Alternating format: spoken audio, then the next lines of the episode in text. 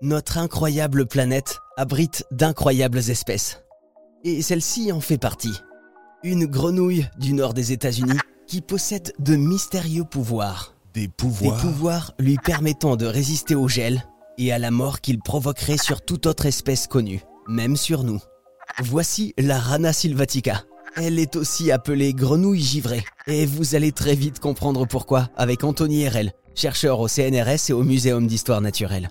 Alors cette grenouille, elle a vraiment plusieurs particularités. Non seulement elle peut givrer, mais en plus, elle est en état de mort, c'est-à-dire que tout s'arrête dans son corps pendant l'hiver. Exactement. Donc elle est vraiment, elle prend une sorte de pause euh, de vie Hmm. où euh, voilà tous les indicateurs qu'on connaît classiquement, euh, voilà le battement cardiaque, la respiration, tout ça c'est vraiment en arrêt. Oui. Donc les premières personnes qui ont qui ont vu cette grenouille, qui, qui l'ont trouvée en plein hiver, ben, ils ont pensé euh, que cette grenouille était morte et donc ils ont certains en étaient ramenés.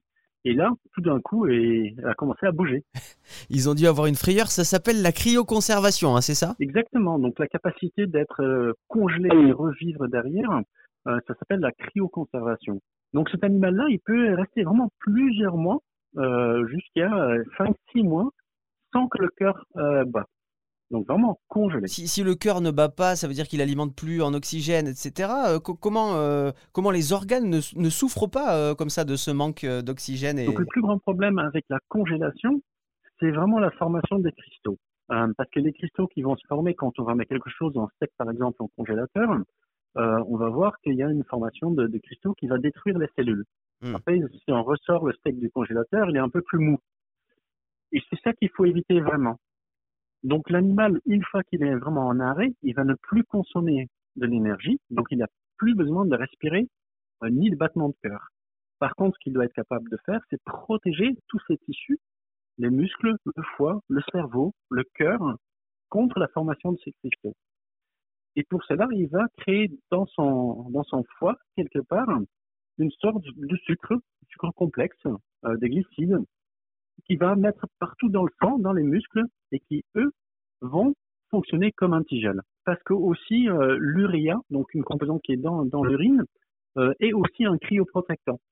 Et donc, la grenouille va ne plus uriner et va utiliser tous ses réservoirs d'eau euh, et va euh, quelque part euh, transformer l'urine en cryoprotection, en antigène. Alors attendez, il y a un truc que je comprends pas. On dit qu'elle gèle, mais elle produit de l'antigel. Alors est-ce qu'elle gèle ou elle gèle pas finalement? Qu'est-ce qui se passe exactement? Donc, on dit qu'elle gèle. Euh, donc, ça veut dire qu'elle est dans un état euh, à moins de 0 degré. Donc, elle est congelée quelque part. Hmm. Par contre, les cellules et les liquides dans- au sein de l'animal ne sont pas en forme de glace.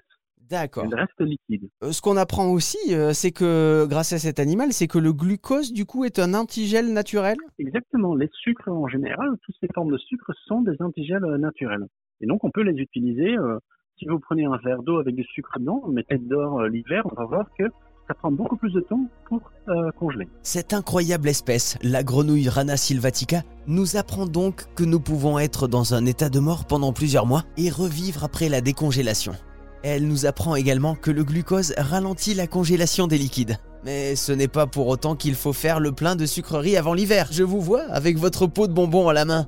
Allez, juste un pour la route.